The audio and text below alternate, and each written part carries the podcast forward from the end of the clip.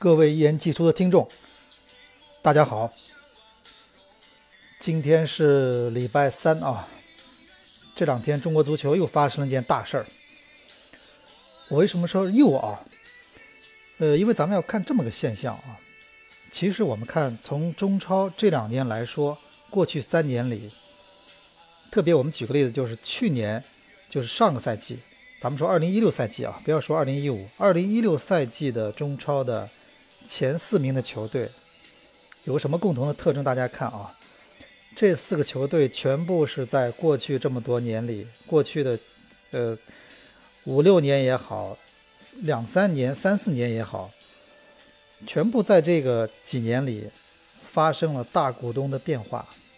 你们看是不是啊？这个确实是个规律。我们说广州恒大，我们都知道以前是一个广广药啊，后来被恒大在低谷的时候收购了。然后苏宁本来是顺天，去年这个时候还叫顺天，然后被江苏苏宁收购了，然后今年就拿到了中超联赛的第二名。还有我们说第三名上港也是，以前这个队是东亚，是徐根宝东亚队，后来被上港集团收购了之后，呃，连续两年啊成绩也不错。然后第四名上海绿地申花也是一样，在二零一四年的年初。绿地集团成为这个球队的拥有者，然后，所以大家知道为我为什么说又了吧？因为现在终于轮到了北京国安。呃，北京国安啊，我们刚片头大家听到这首歌，呃，其实国安的队歌，我说有一说一啊，确实挺好听的。我这个队歌我两次我印象特别深，什么呢？就是有一次是我看一个呃一个纪录片。当时呢，他们拍的足球纪录片，然后那个节目组啊，去了当时西班牙，去看了当年的国安那个就是外援安德雷斯那个画面啊，在安德雷斯家里，他们带了一盘那个 VCD，然后在那个安德雷斯家里面给他开始放那个就是国安那些比赛画面，那个那个片子的那个那个那个那个 VCD 那个片子的那个画面配的音乐就是北京国安这个队歌。那镜头对着安德雷斯啊，你看一个大老爷们儿，听着听着就开始泪流满面，你知道吗？而且我是觉得什么呢？咱们中国足球这二十多年，真正的传统留下来的并不多，你知道吗？你比如说，你你说到每个呃英超或者很多俱乐部，他们有些传统，他们是会呃成为一个联赛的这个特色之一，因为这个球队啊有这个特色，有这个传统。但我我一直觉得北京国安有一个传统啊，我在现场也经历过，就是北京国安队，他在我不知道是不是赢球输球以后都这样，但至少我印象深的是他赢球之后，在比赛快结束的时候，他会开始大喇叭里面放这个队歌，那感觉啊，你看球队当时呃场上比分领先了，比赛马上结束了，然后这个队歌放了起来。然后有点这种高奏凯歌的感觉，然后全场这种气氛啊，所以我觉得这也是一个中国职业联赛这么多年，我觉得也是一个特色之一。就是说，北京国安不光是留下这个名字，它所连带的这二十多年，它有很多东西。你比如说工体，虽然这工体不败里面有很多我们知道有争议的东西，你比如说工体不败啊，当时有段时间也变成了一些争议的事情，呃，那个然后包括它有一些。呃，绿色的这个国安，包括他的一些那个这么多年的一些一些故事，所以我觉得什么呢？就是说，咱们就说又一个传统球队啊，他他的大股东发生了变化。我们为什么说我为为什么要说又？很简单，刚才我刚刚告诉大家了，中超现在前四名的球队全部是经历了类似的事情，就说明这可能是一个潮流。所以我觉得很多山东球迷就想了，什么时候轮到鲁能了，对吧？呃，这个我们也不知道啊。我觉得鲁能可能情况就比较复杂一点，呃，该轮的都轮过了啊，可能就差这个鲁能是吧？然后我们今天想说一个什么东西啊？就这个事情，我觉得确实是个大事件，有很多话题可以聊。首先，你看啊，咱们说第一个话题就是什么呢？就是说，至少目前就是媒体报道出来的数字是什么呢？这个中赫集团用了三十五点五亿。买了国安的百分之六十四点五的股份，这个数字首先是一个话题。为什么呢？这个数字确实比较大。你想想看，呃，百分之六十四点五的股份是三十五点五亿，那么这个俱乐部至少在这次交易中估价是多少呢？我们可以自己算一下，对吧？那确实是，那到目前为止，中超有过交易的俱乐部里面，那它是最大的一笔收购，那我们可以这么认为。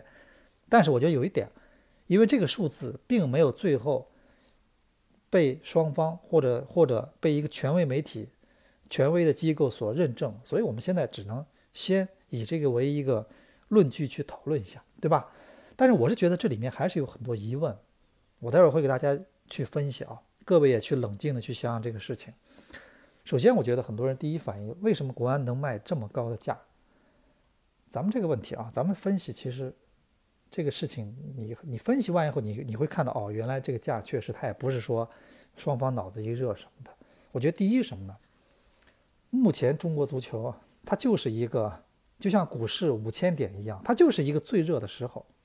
所有的你看球员，呃，外援的价格、球员的工资、国内球员的转会费，还有这种投资的热情，它这个时候就是一个最高峰的时候。这个时候最高峰的时候，你进你接这个盘，那你不是抄底，那你就是追高。所以这个价格首先什么呢？你这个时间段选的，它就是一个比较就是。咱们说溢价啊比较高的一个时候，这是第一。第二，北京国安这个队本身，呃，我们其实很多人也在说了，北京国安可能能卖这么多钱，可能历史在其中起了很大的作用。但是我是觉得啊，光有历史，你这个球队不一定卖出这么高的价。我其实上次去诺坎普的时候，我当时就在直播时候跟大家聊过，我说你光有历史，但历史不够辉煌，你这个历史，说实话。我们要打一个折扣，你说对不对？而且我觉得北京国安为什么能卖这么高呢？你北京国安其实你说辉煌，确实以前成绩也不错，拿过足协杯冠军，拿过中超的冠军，而且呃经常打亚冠。但是我觉得这还不是最主要的，最主要还在于这个历史加上它是一个北京的一个唯一一个中超球队。我觉得北京这个唯一中超球队这个概念啊，是我觉得超过这个。百分之五十的因素，这个因素的确太大了。因为中国虽然说咱们说那个北上广，对吧？但是我觉得北京虽然说现在北京雾霾也很厉害，但是北京毕竟在中国是一个呃咱们说的帝都啊，是一个中国的首都，而且它不像别的地方还有什么德比，像广州两个中超，然后那个哪怕河北人家两个中超，哎，然后一些对不都不好意思啊，降级了一个。已经一个已经降级了，但是去年二零一六赛季有两个，上海有两个中超，最多是有三个，但是北京它就一个国安，等于是现在我觉得北控现在对国安根本构不成威胁，那个北京人和我觉得更是构不成威胁，因为去因为去年吧，当时北控对申花的足协杯比赛，我正好去了现场，我觉得那完全跟工体两个概念。我也不知道这个队的球迷在哪里，对吧？那肯定有，但是我觉得那国跟国安是没法比的，所以他等于是占据了这个北京这个首都足球大部分的资源和大部分的市场份额，你知道吧？所以我觉得这就是一个它的一个价值所在，加上它这个历史，它这个历史，而且北京国安历史，我觉得还有一点在哪？就是咱们说有一点就是什么呢？它的历史在于什么呢？首先。他现在也没有完全退出强队行列。你说，你说一个队，我现在我我我曾经拿过什么中超冠军，像深像深圳那样，我现在到中甲去了。你觉得这历史，这就不好说。那现在你你你你是不行的，对吧？北京国安现在，不管你今年打得好不好，他还是在中超这个大家认为比较强的球队的行列里边。所以，首先这个球队本身，它的实力，它还是有有有一些的，对吧？你稍微加一点。加一点砝码上去，追加一点投入，或者或者做得好一点，那么这球队还是可以去，呃，冲击前三名或者怎么样的，对吧？你看，我们分析了这个，它这个三十五点五亿的背后，首先你看这个北京啊，这两个字，北京的市场份额的大部分，还有就目前市场的这个足球市场整个的高热，对吧？第三个，这个历史，我觉得还是在其中起到了。就很多复杂的因素，我们待会儿待会儿待会儿会跟大家聊。第四个，我觉得还有一点什么啊，就是他这个他这个球市，就说你这个球队吧，你你人家要做个评估，就是你至少你有没有你有多少我们说的市场价值。但是北京国安，我们我们可以这么说啊，其实，在很长一段时间里面，北京国安的球市，它不光是呃看上去好像呃上座率非常高，它的确是中超在在蛮长一段时间里面就是球市最好的球队，因为很多票务票务合作商，我跟他们以前聊过。北京国安以前的票啊，他们他们包括他们套票，为什么他们每年年底他们，呃，这就是过的就是这种不像其他地方套票了，什么事情很多，他们已经因为套票，他们很早已经习惯于套票的紧俏了和这个球市的，就是这个火爆了，所以他们很早就已经啊，怎么样的人买套票，然后每年怎么定，他们已经有一个很完善的一个一个包括咱们说那个抽签的或者什么，呃，这摇号的系统，对吧？北京国安的球市真的是一直不错的，还有它的连带的很多跟足球相关的市场，它是一直是我认为啊，包括它的那个呃球衣的，包括很多东西的销售，它一直是已经有一个稳定的市场了。这是我认为这个价值里面还有一部分在这儿。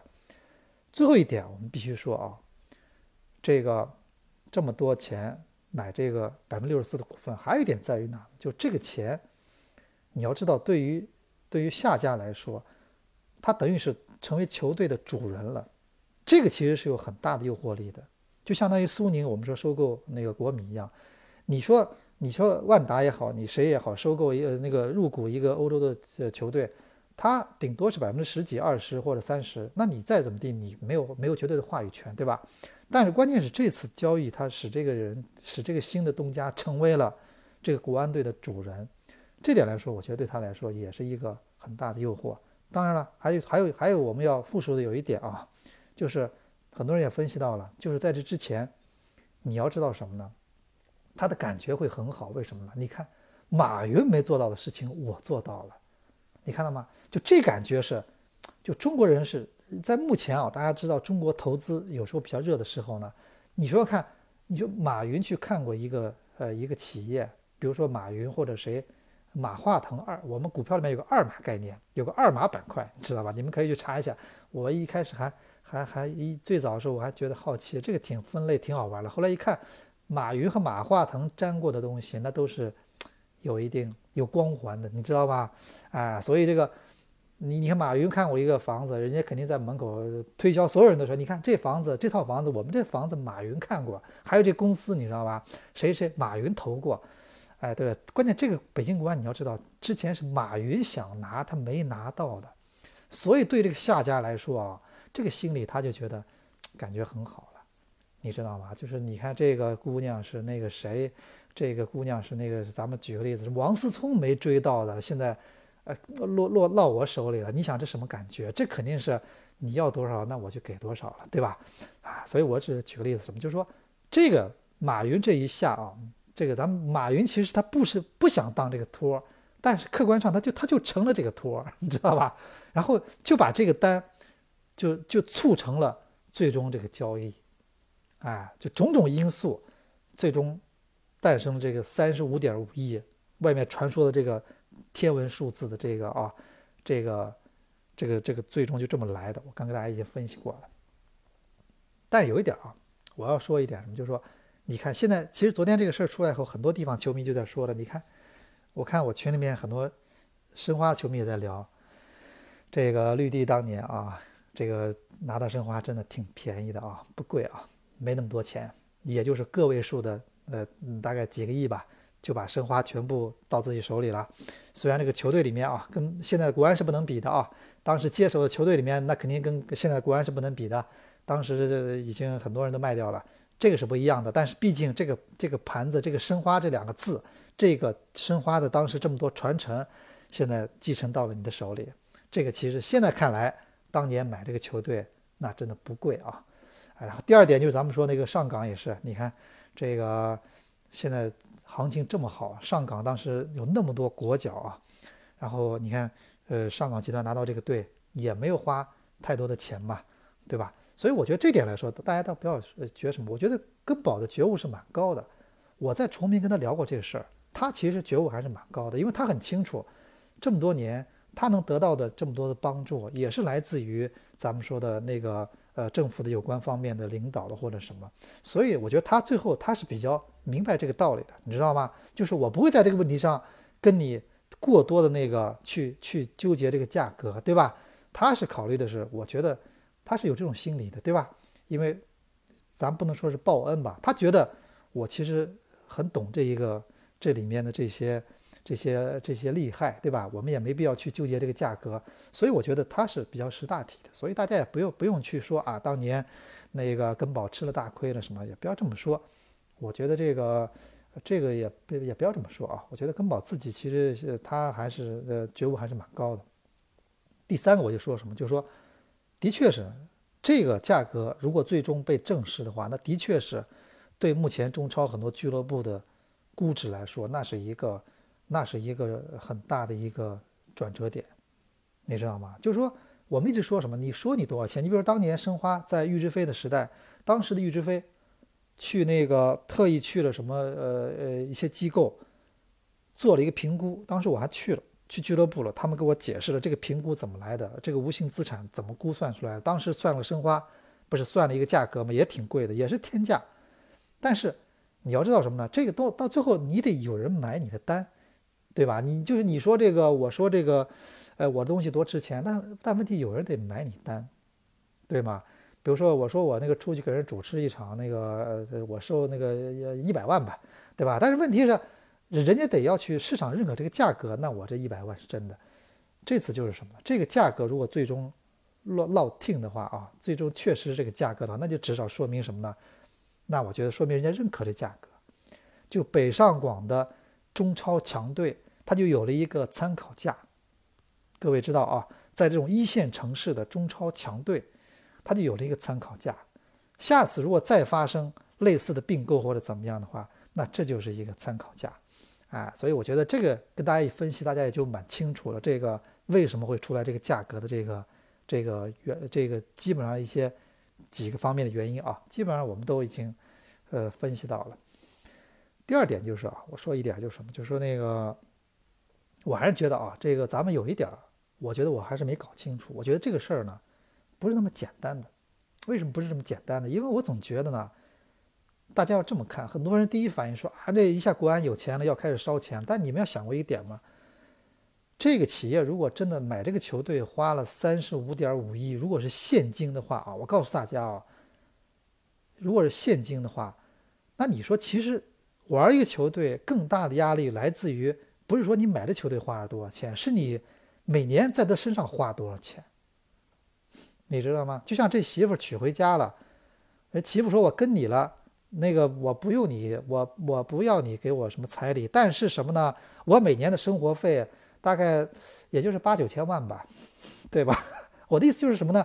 人家是足球就是这个道理，你知道吗？就是他不在于他买的球队花了多少钱，是在于他每年要在他的身上花多少钱。”所以这么说的话，其实他，他的这是他足球烧一个球队最可怕的地方，就是他的他平时他比如说，你不是说你房子你买了后你光付物业费，足球可不一样啊，你买了之后你每年你要在他身上砸钱，砸个十亿十几亿，多少？你三年就把就把三四年就砸多少个亿？四四十亿出去了，你搞清楚好吧？你说对吧？呃，加上买的球队七十个亿出去了。没那么简单的，所以而且昨天很多人呢，我觉得很多人是咋的？是真的你不懂经济还是怎么回事？很多人说啊，这个挺好，这个中赫集团它不是上市公司。朋友，我觉得上市公司有什么不好吗？你知道这些老板花谁的钱他最不心疼吗？就花你股民的钱他最不心疼。你以为你以为花他，你要是花银行的钱的话，虽然说也可以花，但是问题还得还，你知道吧？银行的贷款你得还啊。但是你要知道，股市圈来的钱，我说怎么花就怎么花了。说虽然有什么啊，对，当然确实我也得得要去给做个年报通报一下，但是基本上我是说了算的，你知道吗？而且这钱花了，只要我股市我拉点价，拉点什么，拉两个利好上去，我我我怎么就回来了？你知道吧？我跟你说，他们花股民的钱，他最不心疼。你千万别以为好像 我怎么地，花自己的钱。如果这个企业，咱们说这个中赫，如果说。花的全是自己的钱，而且如果没有什么融资，没有什么那种什么咱们说这种风投、没有股市的话，我觉得这个它不不一定是特别好的一个现象，你知道吗？所以我觉得现在有钱人全花银行的钱了。你看现在身边的有钱人，嗯，有三十个亿花三十个亿的哪有？全部是，对吧？去发挥杠杆的作用。所以我觉得这点来说啊，大家倒是我倒觉得可以去理智的看这个问题。呃，第二个就是我还是我还是说那句话啊。就是这个球队这东西呢，呃，那个我还是更更愿意相信啊，这三十五点五亿，可能他跟国安谈的什么呢？他第一，首先我觉得可能不一定是一次性的付钱。你要知道，在现在这个中国这个目前的时代，你要是一次性的拿出三十多个亿 cash，然后怎么扔在你面前，然后怎么怎么样，这也不是件特别容易的事儿，对吧？而且关键是你要知道，你光当这三十多亿。扔出来之后，明年如果球队预算十五亿，你咣当又得花个七八个亿出去，毕竟它不是印钞厂，所以没那么简单。所以我分析啊，这三十多亿可能是，没准儿也会是那种什么呢？就以投入的方式，啊，一一部分投入的方式来计算入这个咱们说这个股份啊。我我这我在瞎猜啊，我我在想是不是有这种可能性？因为到现在为止没有一个官方的一个公告，对吧？啊，我在想这种可能性。我倒觉得也也是有有操作性的，对吧？啊，第二个啊，我也不是怎么地的，我觉得这个，因为我今天是网上去百度了一下，我们还是希望，我们真的是，我们虽然说我们是是那个，我一直在上海啊，但是我也希望北京国安呢，通过这次的变化呢，能让这个自己能变成，呃，就是带来一些新的变化，对吧？就比如说让北京国安的实力更强，再有一些好的球员，哎，对吧？尽管这样可能会使中超的这个泡沫变得更厉害，但是我们也作为北京球迷来说，那那不就是希望看到这一幕吗？但是我总觉得啊，咱们老说这个神秘企业，其实有时候啊，这个神秘企业呢，这个那那你我觉得这有利有弊吧，对吧？你神秘企业，你说你说现在投中超这几个，那几个排在前面的哪几个神？没有什么神秘企业吧？我觉得这个恒大、淘宝，这都是。呃，要么香港上市公司，要么美国上市公司，然后在中国都做的风生水起，没什么神秘的吧？然后绿地集团，大家都知道，这个全中国这么多楼盘，到处都有，然后也是很大的一房地产销售，一年几千亿的企业，对吧？哎，然后那个咱们说苏宁也是到处都有苏宁那个电器，苏宁那个什么，然后上港集团那就更不要说了啊，这个港口我们都知道，所以我觉得现在其实你这个。你烧足球这个东西啊，那还真的是中国的这种，像华为这样的企业，因为它本身它每年的产值，它就是可能，呃，过几千亿，我拿出来几个亿，我烧烧足球，这都这都这都是我们都知道它是可以去做一个长期行为的，但是我就担心什么呢？我我因为今天到网上去，呃，搜了一下这个这个北京国安这个中赫啊，我觉得我们要观望，什么意思啊？就大家都在上面写了，说这是房地产房地产企业，那肯定是房地产企业，不是房地产企业谁买得起这个球队，对吧？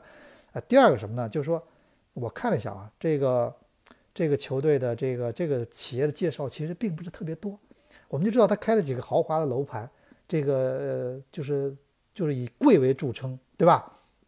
哎，但是我们都知道现在有个背景什么呢？你要知道现在第一，呃，房地产现在也在调控，对吧？第二个是，我们还是更关注一些数字。你比如说，你比如说，你这个企业今年的销售是多少？哎，然后利润是多少？就这些东西呢，我觉得是一个蛮重要的一个参考指标，对吧？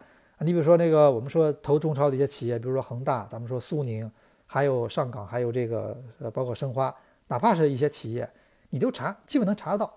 哎，每年我的销售是多少？我的利润是多少？然后这利润中你大概算一算，拿出百分之多少来投个球队，基本上这么多年是可以继续下去的。但是我觉得这个企业的，我们现在没有查，没有说，我至少我没有现在没有看到太多的一种，因为毕竟不是上市公司嘛，人家也没必要让你看到。我觉得至少感觉不是一个特别庞大的企业，大家懂我意思吧？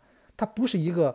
就是不像很多企业在全中国，比如中石化了或者什么，它全中国都有很多这种分支，哪怕中信，我真的觉得以前中信说那句话是对的，他中信他真的是不差钱的，我觉得别真的别跟中信比有钱的，我我我跟你说啊，我身边随便你说这个行业，你一个公司如果牛在哪里呢？牛在就是说，你你身边三个人里面你会有一个人跟他发生关系。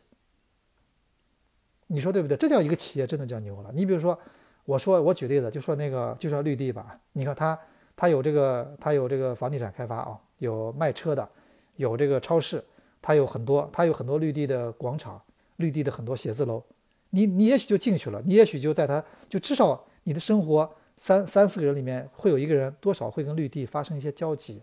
还有中信，你别说中信啊，我以前买过中信证券的股票。我就跟你说个小事儿，然后我以前办过中信银行的卡，你知道吗？我身边很多人，他们因为我我我们家附近也有中信银行的那个，而且我我记得我以前去美国签证的时候，他规定必须交签证签证费，必须去中信银行，你知道吗？所以你看，中信它的确是一个，它的确是一个在全中国铺得很开的一个超大型的一个企业，只是说它现在的战略格局可能是它国企也好，央企也好。他不想这么投足球了，我们只能这么说。那不是因为他这个企业玩不动了，我只能说他这个国企可能央企，他觉得我该换一个活法了，你知道吗？所以我就觉得这，我总觉得这个企一个企业神秘过头呢，他他也未必是好事。因为足球毕竟是一个，你你首先要告诉我们你为什么要投。那你如果你投了是为了过两年以后你再给别人的话，或者你你你你只是一个呃站在前台的，这就另当别论了啊。如果你只是一个站在前台的，你懂我意思吧？你是一个窗口，然后你投了之后，其实后面是更多的人站在你后面去投这个，那我觉得是另外一回事儿，对吧？所以我觉得这个国安呢，围绕着国安这次收购啊，还是有很多疑问，你知道吗？其实我是这么说的啊，嗯，你我不知道国安球迷能不能听进去。其实如果不是因为有关联的话，不是因为有关联的话。我本来认为，之前的马云，那真的是最适合投国安的。你说，你大家说是不是？如果不是有考虑到后来有关联的啊，为什么？你看啊，其实你看，马云其实在恒大那儿，其实他现在再怎么地，我觉得我们现在是给他面子，叫他恒大淘宝。其实全中国人简称都是恒大队。在亚洲赛场，我不知道亚洲赛场是什么队，应该是恒大吧？广州恒大，这很顺口，广州恒大。对吧？所以马云这种感觉，他他不是特别好的。虽然说他已经很给许家印面子了，或者他经常去有时候露个脸，但是说到恒大，那再再怎么地，那人是恒大队，对吧？所以我觉得这，所以你看，为什么这次国安马云一看百分之六十几，我能当老板了，对吧？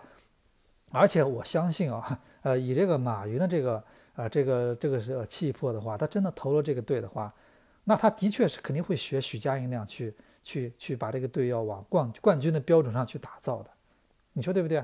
那他这么这么多年，他没见过，他他也见过这个跑吧，对吧？啊，没吃过这个，他他也看，他他也看了。许家印也也跟他聊足球怎么搞的，或者怎么怎么。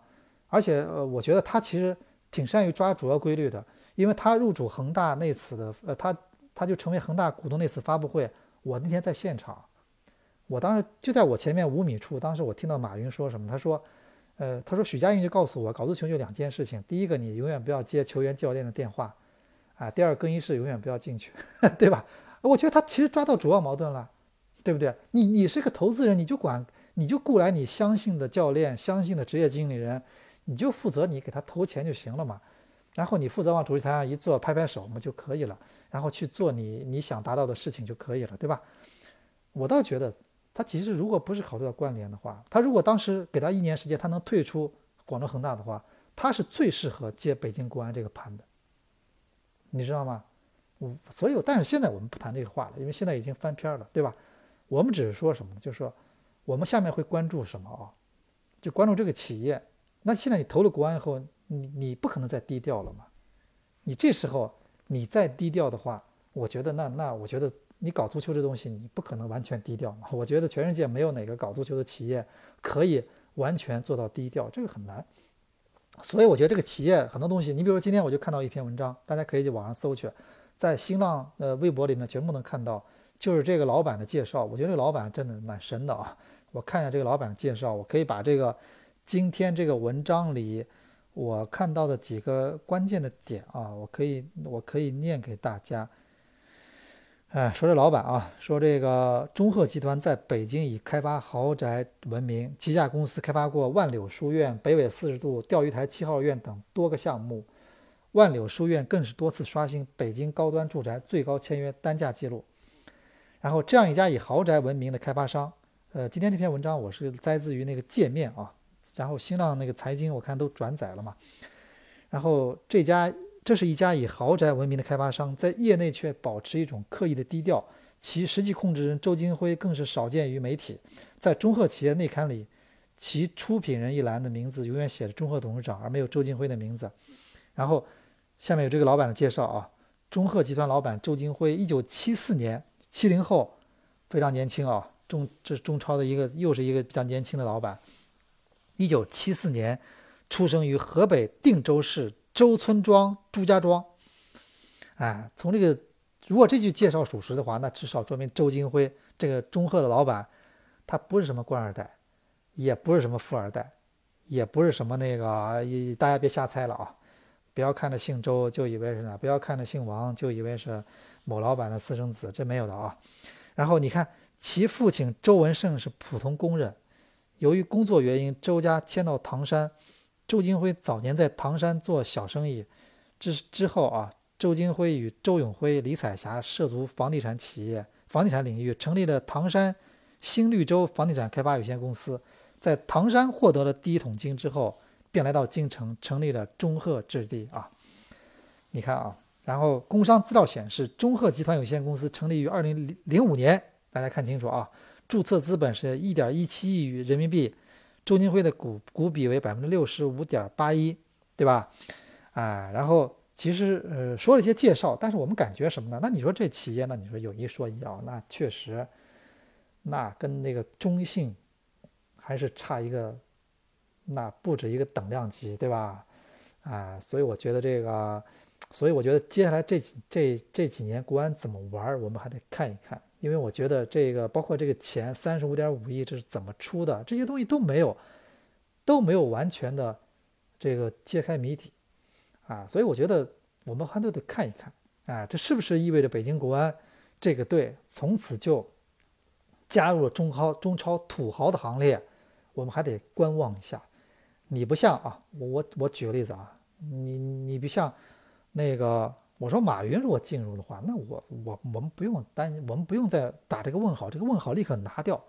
北京国安那就是进入了中超的土豪行列，没有没有没有什么，不要打问号，不不需要。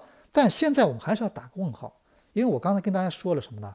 买球队是一方面，其实平时投球队这更是一方面。这个这个投下去，这个。哎，你你包括咱们说华夏幸福，华夏幸福其实也不是什么神秘企业，人家是上市公司，人家是上市公司。我刚才跟各位都讲过了，你们都搞清楚，就是说上市公司只有好，为什么呢？花股民的钱嘛，谁他妈心疼啊，对吧？花股民的钱，虽然说从从道理上来说啊啊，花花股民的钱要要什么怎么样，但是其实我跟你说，花银行的钱得还，花了股市里圈来的钱，我反正。我说怎么基本上后来能说得过去就可以了，对吧？作为成本或者怎么样，对不对？所以我觉得，就这个企业咱们还得要观望啊。我们还是我们也希望它，哪怕你说后来我们忽然得知这个企业背后其实有更大的大鳄，这个其实对北京国安应该是好事儿。而且我一直觉得什么呢？中信现在留了百分之三十几的股份，这个其实我相信啊，在他们谈判中肯定会有很多条款。你们记住，我相信北京国安。这个谈判经历了去年的呃这个乐视这个事情之后，他们这次的谈判里面一定会有很多的条款，你知道吗？就这个条款呢，肯定是一种互相的约束，还有一种就是避免了很多将来的可能的情况。你比如说，万一你要是这个钱不付是怎么样？万一你要是呃这第一年或者投入或者怎么样，啪一下断了，这是怎么样？我相信啊。北京国安一定会在里面设一些自我保护的条款，我把它全且称之为自我保护，对吧？你不能让这个球队进入一种失控状态。其实我认为，在这个历史上，在这个股份制这个问题上，以前上海申花是有过血的教训的，你们要记住这一点。我觉得这一点，我我其实前两天，呃，我在看当时的那个。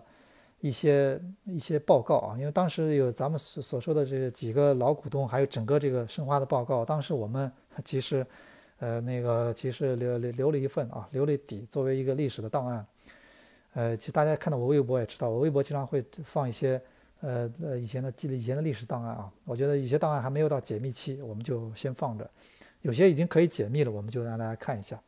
其实我认为啊，如果申花当时那个不是那个那个当时几次的那种易主那个股份的东西弄得弄得那么乱的话，其实申花可能现在就会日子就会好过很多很多，你知道吗？这个我真的说起来，我真的就这件今天节目真的就收不住了，你知道吗？这个这一个小时就收不住了。你你要知道什么呢？你看最早申花，你看就是呃申花俱乐部、申花集团公司。那个、那个、那个街道厂，那个咱们知道老的申花的企业，后来玩不动了，然后市里面给他拉了几个人进来帮他，比如说那个咱们说那个九市啊，当时还有什么，就是一些公司，呃，进帮他进来，但是申花还是大股东。然后到了哪年呢？不是咱们知道零二年、零三年嘛，彻底把它变成了那个，呃，就老的申花彻底退出来了，然后变成了 SV 文广，还有变成广电，还有上海电器，这时候就开始变成了一个。呃，因为为什么我告诉大家，为什么当时的申花找了五家五家公司五家单位做股东，你知道吗？其实我跟你说没那么复杂。咱们传说中的五大股东，当时的其实初衷是好的，因为当时有一个政策，就是呃国有企业上市嘛，有那么一个呃一个潮流出来了，然后说上市的话，它有一个标准，就说这个公司它必须有五家股东单位，这是作为它上市的一个标准。我我是当时俱乐部给我这么解释的，那个呃，当时老板跟我解释了当时他们做的方案，我都看到了，当时做了个方案，然后就是这么样变成五个股东的，就是为了可能将来啊，呃，咱们那个国资委下面的东西怎么样上市，结果后来上市就遥遥无期了。但是什么呢？这五个东西，这五个股东已经形成了，他他后来啊，我跟你说，哎呦，真的是，所以一直就搞不好，直到那年用那种。最咱们说最刚烈或者最最我不能说怎么样，就是最危险的方式把这个问题解决了。如果我给我给大家说，如果不是当时这球队，呃，那个当时的老板这这朱俊呃发急了和急吼了，对吧？要去那个把球队拉到那个昆明去。如果不是这一下就触动到了有关方面的底线，就你这个针趴下扎的他已经坐不住了，然后一下那那必须解决了，对吧？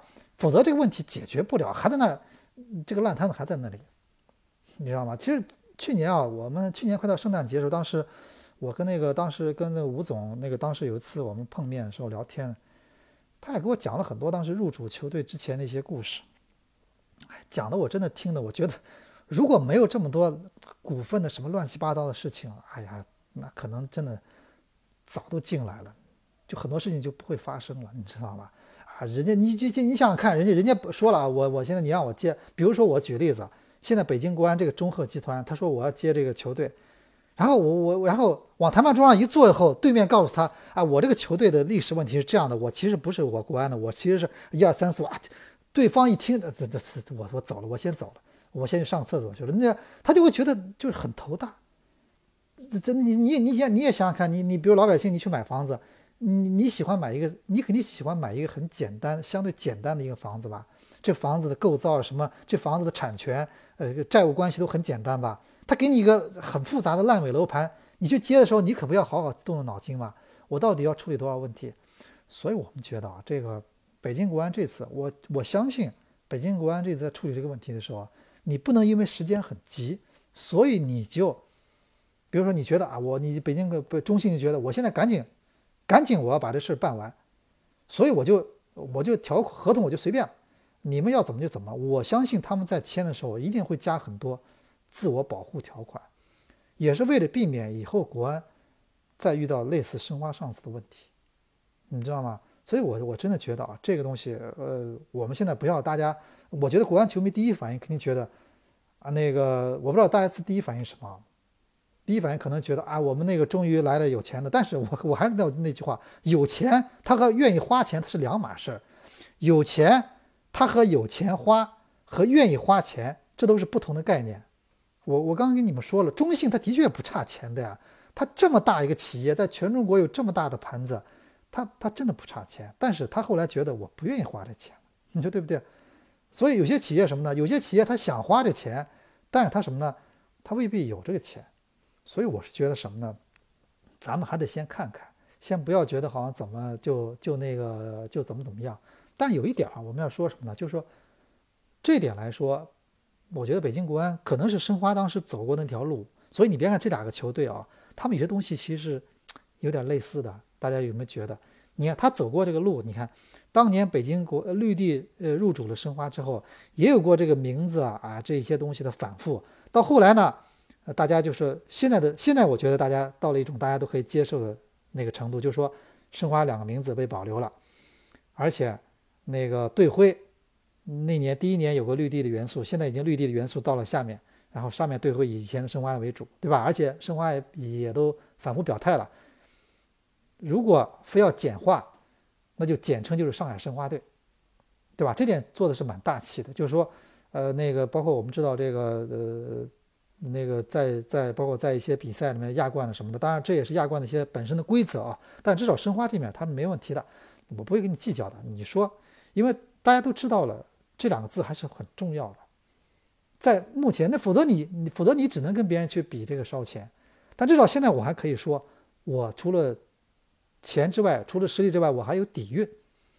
我是上海申花，对吧？我有这个底蕴。然后北京国安也是一样，你看我们现在得到消息是队徽不变，然后绿色的色调不变，然后这个名字俱乐部名字里面呃那个中赫加了进去，但是呃国安还是得到了保留，嗯，对吧？呃，所以我认为什么呢？就是说那个这其实是一个啊，呃这两个这两个球队现在你看，而且我最今天节目最开头跟大家说了一点。这是一个潮流，潮流就是这样的。到最后，你看中超球队可能都要完成一次易主。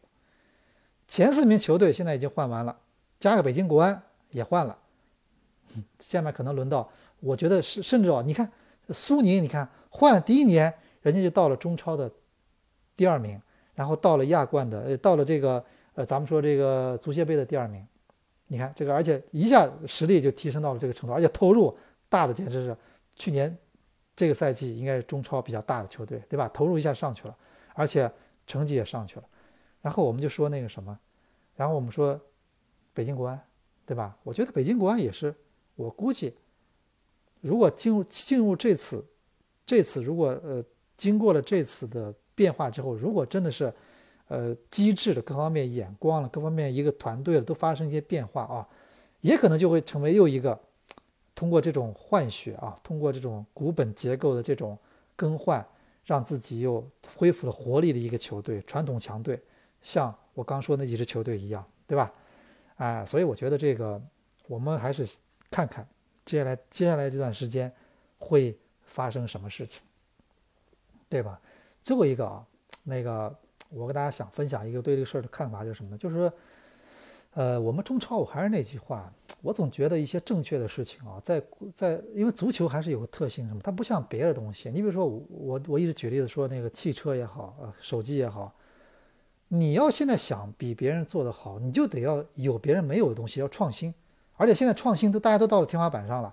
我说未来的手机，那不可能在空中悬浮吧？或者无形无一个无形手机，我只要对着空气说话就可以通话。我只要脑子里一想这号码就能拨过去，我脑子里一想这个，对不对？哎，但是我觉得你说现在足球不一样在哪里呢？足球它用不着的，足球用不着。足球因为为什么用不着？因为足球在在欧洲，我我我上次都说了，那个财政公平法案，这个是我现在极力赞成中超引进的东西，人家都已经推行了六七六年了，一零年到现在，哎，推行的挺好，而且效果已经出来了。我看了一个数字，欧洲整个的，呃，这个足俱乐部的这个亏损的这个金额，已经比当年有有有有很大下降了。人家已经出来了，而且已经有俱乐部被罚了。当年的零一四年的时候，巴黎圣日耳曼和曼城被罚了六千万欧元，不是英镑，这绝对是个超大罚单吧？已经被罚过了，付出代价了，对吧？然后我们为什么不引引进呢？还有一点就是我说什么呢？就是说说到这次名字的时候，我们为什么？不去引进这个咱们说的这个中性这个这个队名呢？我跟你说，其实对未来来说，对俱乐部只有好。你记住这一点，我觉得对未来来说啊，你对俱乐部只有好。因为你知道吗？因为你当你所有球队变成中性的名字之后，你就杜绝了什么呢？你杜绝了一个老板换了以后这所有东西传统就从头开始的一个可能性，对吧？就你才确保了从机制上确保了它可以延续下去，对吧？你可以，你才确保了从机制上它可以延续下去。现在你比如说，我们说啊，如果中超，这想象那画面多美！如果中超的所有球队它都是中性命名，然后你不后面后面就不管你是用什么老板，那你就规则上就就说清楚了嘛，就不允许你换这个名字，或者就不建议，这这或者就是干脆就不允许。那这样大家都可以老老实实的去做这个，呃，这个一些就按照欧洲足球那样去经营一个俱乐部，而不是老想着。名字换来换去，所以我一直觉得啊，这个名字换来换去对球队，虽然有些球迷，我觉得我知道有些球迷其实无所谓的，你换就换好了，我只要你花钱。但是我相信对大多数人来说，大多数他他去国外他看过真正真正职业足球的人来说，他都很清楚这名字意味着什么，啊，这个对对于球队来说啊，它的颜色、它的队徽、它的很多名字，它意味着它最最宝贵的无形资产之一，你知道吗？我我没记错的话，去年就是二零一五年，在节礼日，好像就在节礼日的比赛，当时的曼城主场伊蒂哈德球场，他当时就展示了一个他的新的队徽。那天我的第一反应啊，我看球，我的第一反应是，哎呦，是不是要要搞什么新花样了？结果，他所谓的新队徽就是他当年的最早的老队徽。他不是有两年孙继海在球队的时候，你你们记不记得一个老鹰，然后上面有几个什么星了什么的？他把这个队徽彻底废掉了，他回到了当年最早的很多年前那个老的队徽，你知道吗？他他就知道他的传统是他最重要的东西，他所有东西他都要记住他的传统。我们现在什么，就是有一个老板进来以后，他总是会在名字上动脑筋，他总是会在名字上刷存在感。其实这个我总觉得这个，既然很多国家都都告诉你了，职业足球，欧洲五大联赛或者怎么样，或者咱们说博卡青年队，它不叫博卡。不叫博卡百事可乐队吧，也不叫博卡阿迪达斯队吧，它叫博卡青年队，它才能成为一个传世的豪门，对不对？巴塞罗那不管谁来赞助，我就叫巴塞罗那队。皇马不管你怎么样，我就是就是皇家马德里，曼彻斯特联队，对不对？这是你真正意义上你一个能传承的东西下去，而不是因为我觉得总有一个企业它烧不动那天嘛，啊，对不对？总有一个企业它哪天烧不动了，但是。我觉得名字不管你烧了烧不动，名字我会一直传承下去，变成了我的一个很大的无形资产。所以这个东西啊，我我还是认为呢，什么呢？就这个问题，中超呢应该更加坚决一点。就说这个这个在这个中性命名的这个问题上，我们还是应该更加坚决一点。啊，其实我今天说到历史，我觉得历史呢，我们怎么看呢？那就是我举个例子，就是你比如说，那很多球队，那那。那比如说你我当举了深圳，你比如河南建业，历史也很悠久，但是河南建业它，它可能就卖不出这么高的价格，对不对？所以我觉得，呃，咱们怎么说呢？就是我还是希望啊，我希望北京国安能通过这次，它能焕发一个老的豪门，能焕发新的活力。但是与此同时呢，我从内心深处，我还是希望国安新的管理层也好，新的老板也好，不要再那个让中超。这个泡沫再变得太厉害了，你知道吗？我不要再，比如说你你买了一个六千万的是吧？我我我给你立刻来一个一个亿的，对不对？你现在工资是一千万是吧？我直接涨到两千万，我觉得 还是稍微慢点啊，慢点，步子太大会扯的道，对吧？而且我相信足球呢，到这个格局不容易，呃，迎来这个局面不容易，不要物极必反。不要你自己玩着玩着，上面领导觉得你们怎么能这样玩？你们、你们、你们、你们不能瞎来嘛，对吧？然后怕他再说一个什么事儿，再再来个什么呃那个来个来一个讲话，来一个文件，然后一一夜回到旧社会。所以我觉得咱还是自己把这个节奏控制好啊，不要那个不要真的太那个。虽然我其实觉得啊，我其实觉得中超这个转会费。呃，外援转会费突破一亿欧元，我觉得可能是迟早的事情，没准就是今年冬天或者明年夏天，我觉得迟早的事情，对吧？但是我还是希望咱把这个步伐迈的稍微稳点，对吧？因为中国足球现在需要花钱的地方太多了，他不光是这十一个人，你们记住，他不光是场上踢球的十一个人，他要花钱的地方太多了，对吧？我在节我在强三人组节目里面一直举个例子说，我知道你有钱了，但是你得要穿的让人让人觉得得体一点，你得你别说你上面上半身你带一个七八十万的什么 IWC 或者带个什么什么什么超级世界名表，然后嗯那个背呃爱马仕，然后上然后领带是全是的纯金的，然后下半身就穿一三枪内裤光屁股，我觉得你别这样。你要让人觉得你你你这像个很得体的一个样子，对吧？你不要把全部的钱都花在那十一个人身上，但是其他地方反倒让人觉得跟这个十一跟这个十一个人他就不成比例，对吧？啊，所以今天我觉得跟大家聊了这么多，然后也是那个也是希望啊，中超越来越多的豪门那种球队，他能慢慢的啊迎来自己的一种新的变化，因为我们觉得这个世界呢还是。有变化啊，我们还都是希望有变化，对吗？哎，所以今天的这个这期节目就到这里结束，我们一言既出，下期再见。